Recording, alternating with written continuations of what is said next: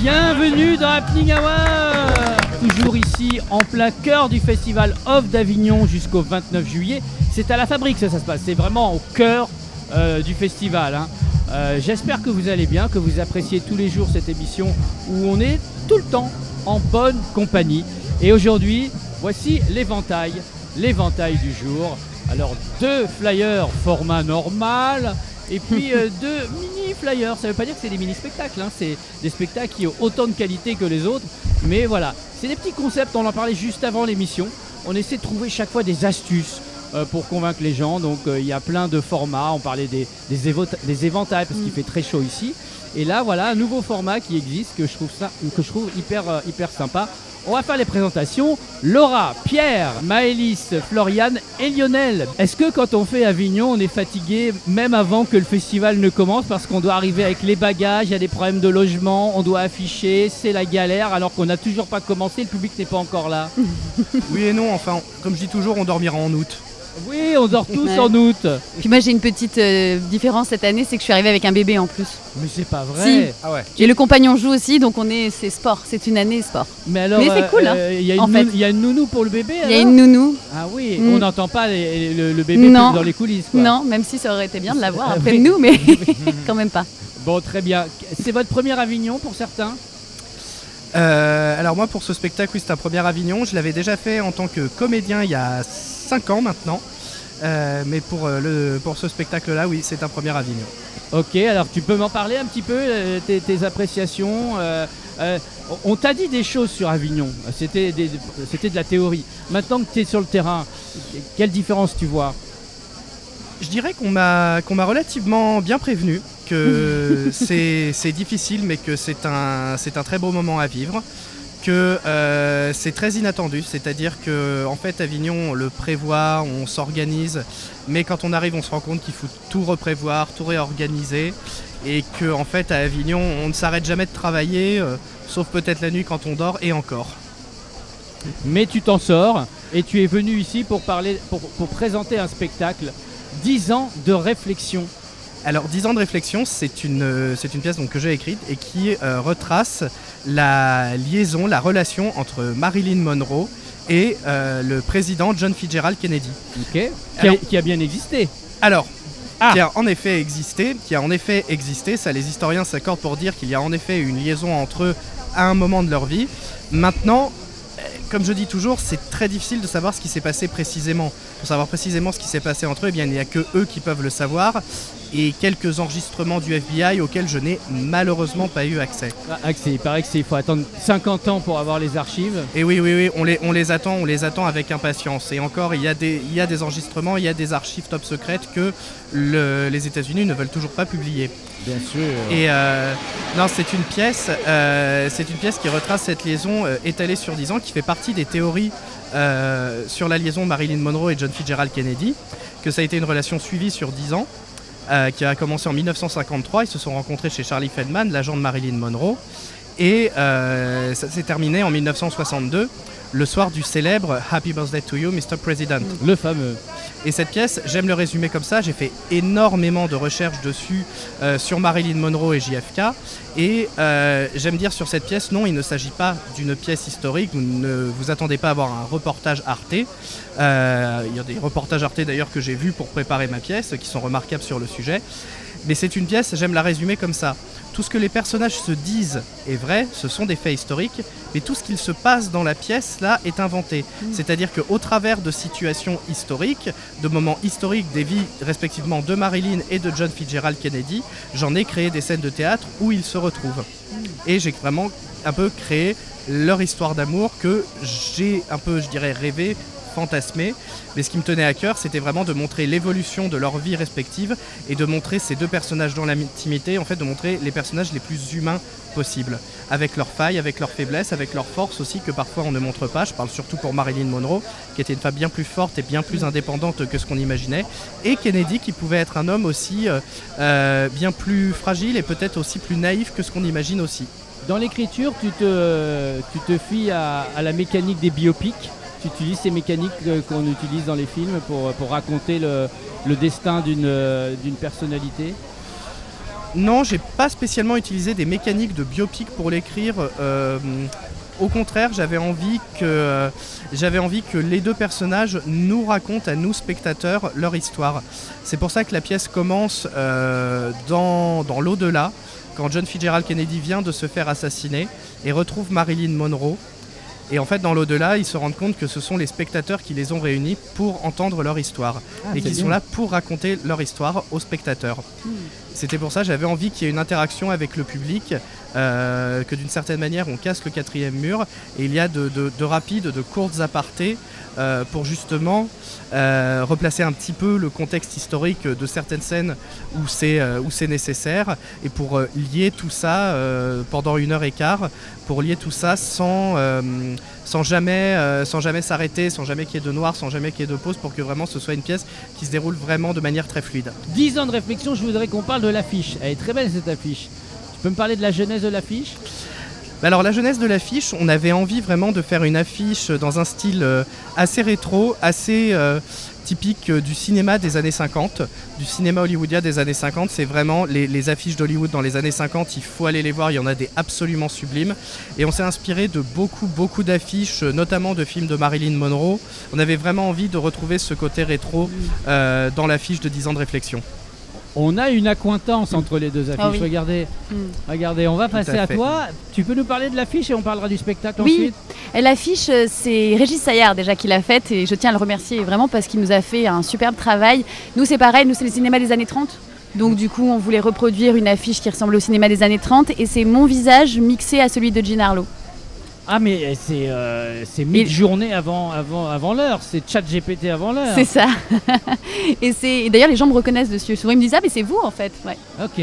Alors, on parle de quoi dans cette pièce Moi, quand j'arrive, je suis spectateur, j'arrive sur scène, euh, dans la salle plutôt, le rideau s'ouvre, si tant est qu'il y a un rideau. Ouais, non. Et là, euh, qu'est-ce que je vois La Alors- première chose que je vois, le premier, la première parole. Alors, le- Jean Harlow, Confession d'un ange blond, c'est la première blonde platine du cinéma américain et elle a inspiré notamment Marilyn. Tout à fait. Et c'est assez marrant que tu aies parlé de l'au-delà, que j'ai pas vu ta pièce, mais euh, moi en fait je réponds sous forme d'interview. Donc comme si c'était une émission télévisée, je réponds à une interview et je raconte sa vie. Et je joue des scènes de sa vie et donc il n'y a pas de quatrième mur puisque je parle au public. Je suis en interaction directe avec eux et en fait on raconte sa vie pendant une heure. T'es toute seule, hein sur Toute scène. seule, Toute ouais. seule sur scène. Qu'est-ce que tu as appris euh, de ce personnage et qu'est-ce que le personnage t'a appris sur toi? Alors, c'est très drôle. Euh, alors, ce que j'ai appris, bah, c'est le début du cinéma parlant. Euh, moi, je connaissais très peu ce cinéma. Le, cinéma mu- enfin, la- le passage du muet au parlant, moi, je connaissais pas grand-chose. C'est elle qui a joué la première scène en couleur du cinéma dans Ah Les bon Arches de l'Enfer. Mais Ouais. non Et si. Et donc, elle a- elle a- elle a- c'est- quand même, c'est dingue parce qu'il paraît qu'au cinéma euh, euh, noir et blanc, et les comédiens étaient maquillés en vert, Mhm. notamment rouge à lèvres vert foncé, parce que le vert, on sait qu'en photographie, le vert, quand ça passe en noir et blanc, ça crée du Mhm. contraste. Donc d'un coup, on, l'a on l'a- on a- on l'a démaquillé, on l'a décoloré. Mais il n'y a qu'une seule scène dans le film en plus qui est en couleur. C'est Ah la oui sienne, c'est Ah celle oui de son arrivée au bal dans Les. Anges de l'Enfer. C'est dingue. Et c'était une icône. C'est vraiment euh, elle à l'époque, elle était, mais c'était tout le monde la connaissait. C'était aujourd'hui, c'est assez marrant parce que il y a un spectateur qui m'a dit l'autre jour, c'est incroyable de se dire qu'il y a des, des stars comme ça qui ont été plus que des stars, des, des- vraiment des icônes et qu'on les a oubliées Bah, complètement. ouais. alors que c'était une figure emblématique de sa génération parce que elle a joué à l'époque de l'arrivée du Code Ace et au moment où la mafia a commencé à prendre le pas sur le cinéma américain et elle elle incarnait la liberté elle jouait sans sous-vêtements par exemple elle, elle s'assumait complètement et on lui a fait faire une bascule dans sa, dans sa carrière qui a été très courte puisqu'elle est morte assez jeune mais D'accord. Voilà. Hop, ben voilà, on a appris des choses. Et, Voilà. euh, alors, on passe au petit flyer. Alors, il y en a deux, mais on va, on va d'abord parler parce que là, ils sont déjà, ils viennent de sortir de scène, hein, c'est ça. Euh, Tristan et Iseut. Tristan et Ise. Et Iseut. Et Iseut. J'aime pas qu'on prononce le T. Ah non, Iseut. Voilà. Tristan et Iseut. Nous, notre volonté, c'était de, de faire notre propre version de cette histoire, parce qu'elle est déjà euh, assez connue. Et ce qui la caractérise le plus, c'est que justement, euh, chaque conteur, à chaque fois, il a ajouté un petit peu de sa patte, il a apporté des, des modifications, et elle s'est transmise euh, tout d'abord par l'oral. Donc euh, c'est très difficile de, de remonter aux origines de cette histoire et de savoir exactement de quand elle date, parce que comme ce n'est pas écrit, bah, c'est très compliqué euh, ben, de dater justement. Tu as écrit aussi avec euh, Joseph euh, Alors, Bédier, non? c'est parce que je suis partie du roman de Joseph Bédier qui justement avait réuni euh, les différents écrits pour en faire une version complète. Et euh, donc j'ai pris ce texte-là pour en faire une pièce de théâtre. Mais euh, j'ai beaucoup modifié, j'ai- il y a des choses que j'ai enlevées, j'ai aussi euh, ajouté certaines choses, bien sûr, pour ait notre propre version. Et euh, du coup, on est parti, nous, sur euh, vraiment un, un conte, un conte théâtral. Donc on a une narratrice qui narre l'histoire aux spectateurs. Et donc euh, ça alterne entre scènes de théâtre plus traditionnelles, avec les comédiens qui jouent des personnages, et cette narratrice donc, qui s'adresse au public. On a aussi écrit des chansons, on a créé des musiques avec un compositeur musical, on a créé des costumes, du maquillage, voilà, pour tout ça pour amener vraiment un univers euh, magique euh, de contes, pour faire euh, rêver les enfants mais aussi les, les adultes, parce que c'est très important de continuer à rêver, je trouve, toute sa vie, notamment d'amour, qui est la chose la plus importante, je pense, sur Terre. Ah oui. Et vous deux, donc vous, alors vous êtes combien sur scène? Oui, ça s'envole un petit peu. Eh ben, on est six sur scène. 6 sur scène. Voilà, donc tous les trois et trois autres comédiens qui sont partis tracter pendant qu'on est ici. Donc Floriane et Lionel. Tout à fait. Quel est votre rôle respectif Alors moi je joue Iseu, la blonde. Il y a deux Iseux dans la, dans la pièce. Iseu aux mains blanches qui est interprétée par Maïlis et euh, Iseu la blonde euh, que j'interprète. Et Lionel Et moi, je joue le rôle du roi Marc Ouais. et celui aussi de Prinis, qui est le valet d'Iseux, l'homme à tout faire, marin, Ok. bricoleur, Son ami. son ami. Co- comment vous êtes rencontrés sur ce, sur ce, sur ce projet? C'est c'est toi qui les as recrutés ou vous étiez déjà dans une compagnie? On était déjà dans la compagnie du vent contraire ensemble, Vent contraire, ok. avec laquelle euh, on a fait le premier spectacle dont on va parler tout à l'heure. Bien sûr, qui est ici. Je suis réactif. Et euh, bah, du coup, euh, moi, ça me paraissait évident quand j'ai écrit le, le texte euh, de Tristan et Iseult, j'avais déjà une idée de quel comédien je voyais dans les personnages. Donc euh, pour Lionel, euh, le roi Marc et Prénis. Et euh, Floriane ne l'a pas dit, mais elle est mon assistante mise en scène sur Tristan et Iseult, ce qui est très important puisque je joue aussi dans la pièce. Comme justement, on a créé beaucoup de choses, pas seulement la pièce, mais les musiques, les costumes, tout ça. C'est bien d'être à deux euh, pour gérer une grosse équipe euh, comme celle de Tristan. Pareil, quand j'arrive dans la salle, qu'est-ce que je vois en premier quand le spectacle commence? La fin. La fin. La fin Le début de la fin. Alors, vous me dites la fin, mais moi je suis pas censé savoir que c'est la fin. Je vois une scène. Tout à fait. D'accord. Je te laisse dire, peut-être. Je te laisse dire la scène peut-être, tu vois. C'est Tristan est mourant, voilà. Ok. simplement. Avec Iseult Une- la brune à son chevet. Une agonie. Oui. Sympa. Oui. Bah oui, c'est ça. Bon, à l'époque, c'était pas très joyeux, mais regardez l'affiche. On va en parler. Qui vous avez fait cette affiche? C'est Cyril Kosker. On le salue. Regardez, et Lucie, j'imagine qu'il a fait aussi cette Tout à affiche. fait. Tout à fait. Parlons de ce spectacle. Alors j'appelle mes frères, c'est le premier spectacle de la compagnie. Euh, en fait c'est un spectacle que j'ai commencé à... Momo Attends, interruption Momo. C'est Momo Cascouille. Il y a la rubrique Momo Cascouille. Il vient tous les jours dès qu'il me voit faire l'émission. Viens ici Momo, on t'entend pas. Si, mais là tu as coupé là. Non, pas du tout. Momo Cascouille, euh, qu'est-ce qui t'est qu'est-ce qui t'est arrivé aujourd'hui? J'ai réparé un four, Merci. des courants, Ah. Et je supporte mongolien, regardez, il est là. Ok, tu as réparé des choses. Tu répares des choses, toi. C'est bien. Tu sais que le théâtre, c'est aussi euh, réparateur. Ah, il a pris les Des saltimbanques. Des saltimbanques. Des saltimbanques. Espèce de saltimbanque, va. Merci Momo. Pardon, Salut, Momo. c'était euh, C'est bien d'être des l'instant Momo saltimbanques. Cascouille. Eh ben c'est bien. Je Pas de fais avec. problème. Oui, pardon. Euh, je disais, j'appelle mes frères, c'est le premier spectacle de la compagnie. En fait, c'est un spectacle que j'ai commencé à monter avant d'avoir une compagnie et euh, que j'ai commencé à monter à l'école de théâtre en fait. Et, euh, et on s- je me suis rendu compte assez vite que c'était bien d'avoir une, euh, une vraie équipe et d'avoir une structure. Et donc, euh, j'ai rencontré d'abord euh, Lionel, que j'ai embauché euh, comme comédien. Et puis, et puis après, j'ai rencontré Maïlis, qui est donc mon assistante sur J'appelle mes frères. Donc, on travaille, on travaille ensemble. Et on s'est dit ensemble que ce serait bien de, monter une compagnie, d'avoir une structure et de défendre nos propres projets. On a un troisième projet qu'on n'a pas porté sur Avignon, parce qu'on ne peut pas tout faire en même temps, mais voilà. Il y, a, il y a beaucoup de choses. Vous êtes de Euh, quelle région La question un peu piège pour nous. On habite quelle région Alors, euh, La on- compagnie Ah, ou- la compagnie est implantée à Gijan, Ok. entre Sète et Montpellier, région Occitanie. Ok, Mais nous, comédiens, on habite majoritairement sur Paris ok. et on fait de plus en plus nos résidences euh, justement à Gijan, la Ah, très commune bien. qui Bah, accueille nos celle de spectacles. Tristan et Iseult, on l'a fait en Bretagne. Parce que Maïlis est bretonne. Donc, Bah, il y a- euh, oui, alors je me disais qu'il y a petit dans le costume, il y a une Un petite petit trèfle. Hein Ouais, on a euh, apporté un peu de pays bigoudin dans la pièce. C'est vrai. Mais ça, c'est ça, c'est dans Tristan et Iseux Oui. Voilà. Alors euh, là, vous êtes dans les costumes de Tristan. Tout à fait. Évidemment, sauf la montre. J'ai pas, oui, sauf la montre. Et j'ai pas ma couronne. Bah, t'es pas en costume pas- non plus, là, t'es en La couronne, elle est là, la couronne. On peut la voir, la Couronne. Bah, la couronne belle, du la roi couronne. Marc. voilà. Je n'ai pas prise ma couronne de roi Marc. C'est qu'elle prenait beaucoup de la chaleur, il faut savoir que Elle est très bien. Elle est magnifique. Là, je pense qu'on capte toutes les ouais. chaînes. C'est très beau. Très très beau. Mm. Bah, voilà. Et vous, les costumes, alors on peut en parler aussi, on aime bien les costumes. Mm. Oui, On adore sûr. les costumes. Surtout que là, forcément, c'est de l'époque. Oui. Donc il faut, il faut que ça soit crédible. Sur la pièce, elle a cinq tenues différentes. Alors, je vais pas toutes vous les spoiler. Je vais juste vous dire, vous dire les deux plus iconiques qu'on retrouve, à savoir la célèbre euh, robe blanche de cette temps de réflexion. Évidemment, celle-là, on était obligé de l'utiliser. Et euh, on retrouvera à la fin, euh, on, a, on a demandé à une costumière de nous recréer la euh, célèbre euh, robe à strass Mm. du Happy Birthday to You, Mr. President. Donc une grande robe extrêmement moulante, couleur chair, recouverte de strass. Et qui fait toujours son petit effet, surtout Bah oui. sur les lumières, avec tous les strass Ah qui oui. brillent. On y, Mm. on y croit, on Mm. veut y croire. Et euh, pareil pour, pour ta pièce, tu as soigné les costumes. Alors oui, c'est pas moi qui est met en scène, qui choisit les costumes, mais effectivement j'ai des, très très beaux déshabillés, puisqu'elle portait beaucoup de déshabillés, comme je dis, elle était connue pour pas porter de sous-vêtements, donc je suis en body avec des grands déshabillés transparents, de, la mousseline, et elle portait beaucoup de pantalons, donc je commence en pantalon, ce qui est assez agréable et chouette de jouer une, figure marquante euh, féminine en pantalon de cette époque-là. On, va parler de vos parcours. Euh, vous venez de quelle région, vous deux?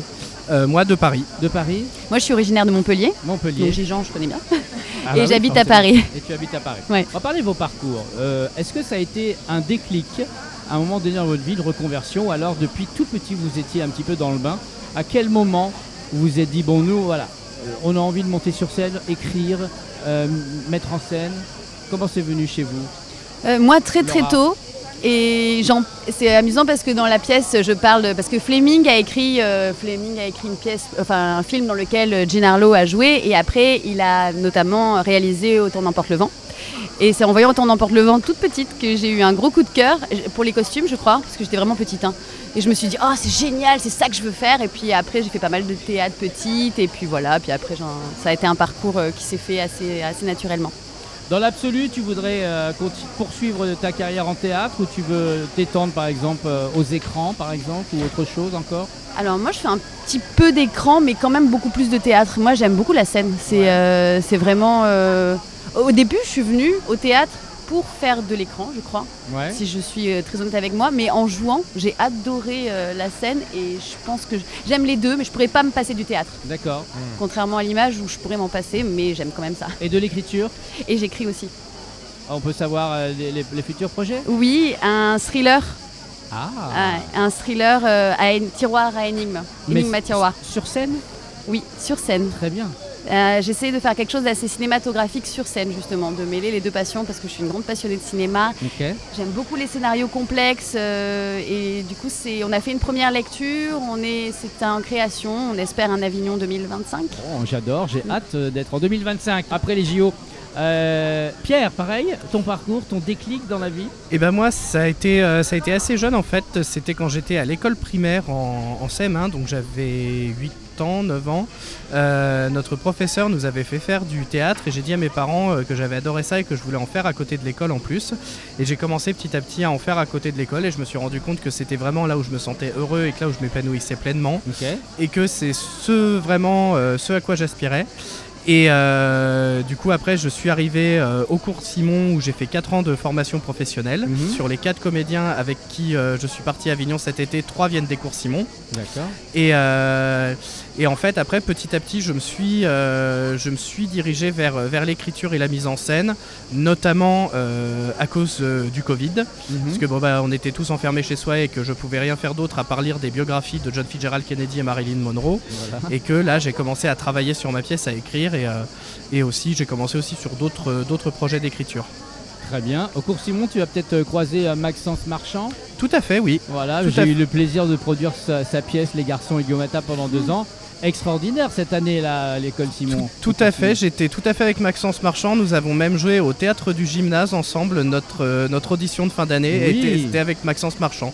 On avait joué dans la même scène qui s'appelait Mélodrame de Gabor Razov, qui était une sorte de, de parodie de. qui était une scène parodique type série Les Feux de l'amour. Et c'était une scène complètement délirante. On s'était éclaté avec Maxence. Et ben un petit coucou à Maxence qui a fait son Avignon ici euh, euh, avant et pendant le Covid. On l'a fait ensemble, on, on y est arrivé Maxence. Et il a d'autres projets, on va, on va en parler bientôt. Et vous, votre déclic à vous? Ben, moi, mon déclic, il est Lauriane arrivé et quand j'étais déjà euh, dans l'école de théâtre, en fait.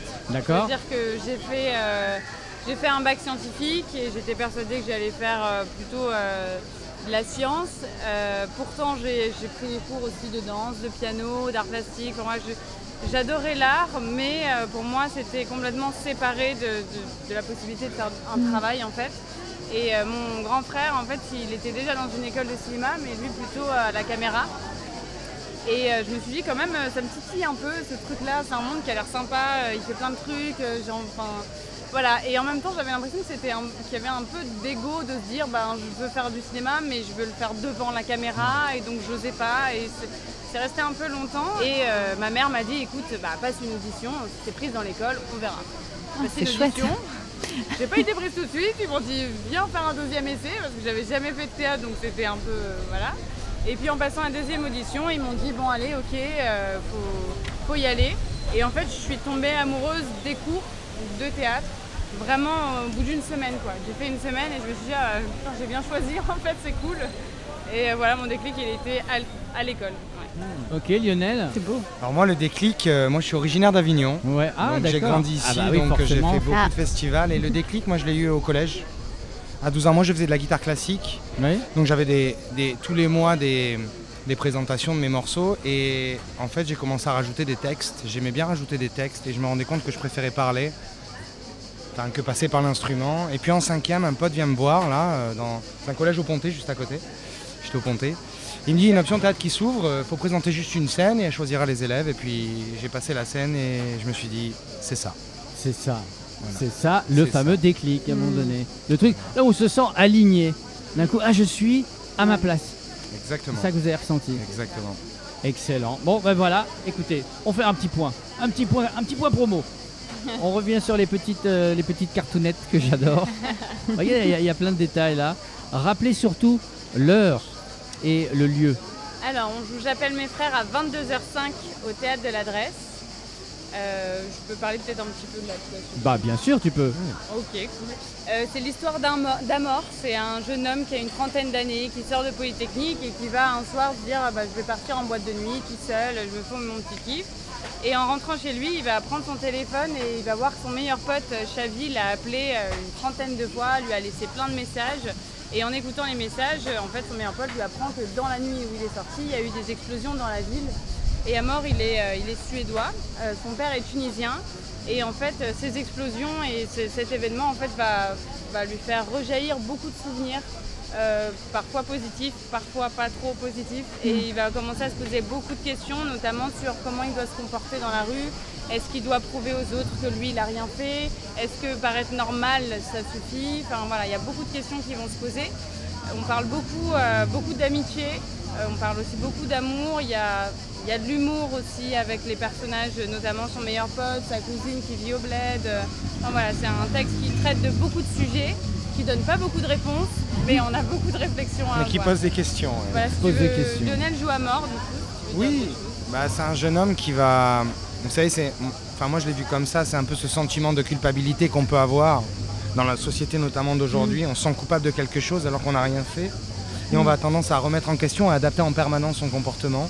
Donc là, on a un mort qui, sur une journée, va être tout le temps dans le contrôle de lui-même, en fait, et se sentir coupable alors qu'il n'a pas forcément rien fait. Et ça, ça va créer des rapports complètement faussés avec les autres et les gens qu'il va rencontrer durant cette journée. Et du coup, il raconte vraiment, donc il n'y a pas de quatrième nu- mur Ouais, Voilà. comme avec la narratrice qui s'adresse aux spectateurs. Enfin, c'est un truc qu'on avait envie de travailler, euh, qu'on aime Ouais. bien, vraiment de parler aux gens. Je trouve que c'est assez. Ouais, c'est vraiment. J'aime beaucoup euh, ce que, ce tu dis là, Lionel, et, et toi aussi, c'est euh, sur la culpabilité alors qu'on n'a rien fait. C'est exactement euh, ce sujet-là aussi. Euh, Véronique Augereau, euh, vous la connaissez peut-être, Elle fait la voix, entre autres, de Marge Simpson, mais rien à voir, c'est le talent du- d'une interprète. Elle joue la, la maman d'un jeune homme qui meurt dans une tuerie en masse, mais elle apprend également que c'est lui l'assaillant. Elle se sent coupable de quelque chose qu'elle n'a pas fait et elle, est, euh, elle doit faire avec ce qui reste, ceux qui restent, les enfants qu'elle a encore, le mari, l'entourage, la culpabilité, le deuil, la résilience, etc. Je pense que vous allez peut-être apprécier. C'est pas la même heure, hein, donc allez voir peut-être 11h40 ce spectacle, puis ensuite à 22h05, c'est ça? C'est ça. euh, allez voir euh, votre spectacle, j'appelle mes frères. Euh, et puis reparlons de ce spectacle. Tristan et Iseux. Non parce qu'après. Tristan et Iseux. Oui, alors euh, bah, écoutez, euh, vous pouvez nous retrouver à 15h05 au Théâtre des Lilas, Oui. tous les jours sauf les mardis parce qu'il faut bien qu'on se repose. Ah bien sûr. Euh, donc venez redécouvrir la, la légende ou la découvrir pour la première fois si vous la connaissez pas. Il y a six comédiens au plateau, c'est très vivant. Vous allez pouvoir suer, pleurer, rire avec nous. Et vous allez sortir de là bah, vivant aussi et puis avec l'envie d'aimer et d'être aimé je pense. C'est beau. Ensuite, on continue. Ah, Confession d'un ange blond. Oui, euh, Gina Harlow, un jour sur deux, les jours impairs, à 10h30, au théâtre de l'Albatros. Et 1h10. 1h10. Et si je peux faire un petit peu de promo pour un autre spectacle que j'ai mis en Bien scène, sûr. qui s'appelle R, et Ah, avec. Guillaume Loublier. Je l'ai reçu l'année dernière. Et que j'ai mis en scène du coup, et qui a changé d'affiche cette année. Je sais pas si on me voit. Voilà. Oui. Très belle. Et il joue à 11h05 à l'Espace Alia. Très bien, c'est Voilà. fait. Et enfin, 10 ans de réflexion. 10 ans de réflexion, c'est à 19h15 au théâtre au Boulaba. Nous sommes euh, en relâche les lundis. Et donc euh, c'est l'histoire de l'histoire amoureuse entre Marilyn Monroe et John Fitzgerald Kennedy. Et là, vous pouvez pas vous tromper, il y a même un plan. Tout à fait, Ah. oui. Là, ça c'est parce qu'on est Bien dans vu. un petit dédale de ruelle typiquement avignonnais. et euh, l'année dernière, je suis allé voir un spectacle au théâtre au Boulaba et je me suis perdu pour y aller. Bah, d'où le, nom. Au Boulaba, hein, au exactement, Boulaba. oui. D'où le nom du, du théâtre, effectivement. Je vous remercie, ça a été pour vous Super. Merci Bon, bah beaucoup. super. Je vous souhaite un, un bon festival et des Merci. complètes, des complètes, Merci. des complètes. Nous, on se retrouve ici, même endroit, même heure, tous les jours à 18h à la Fabrique, en plein cœur du Festival Avignon. Ça se termine le 29 juillet. Je vous dis à bientôt, même endroit, même heure. Ciao, ciao.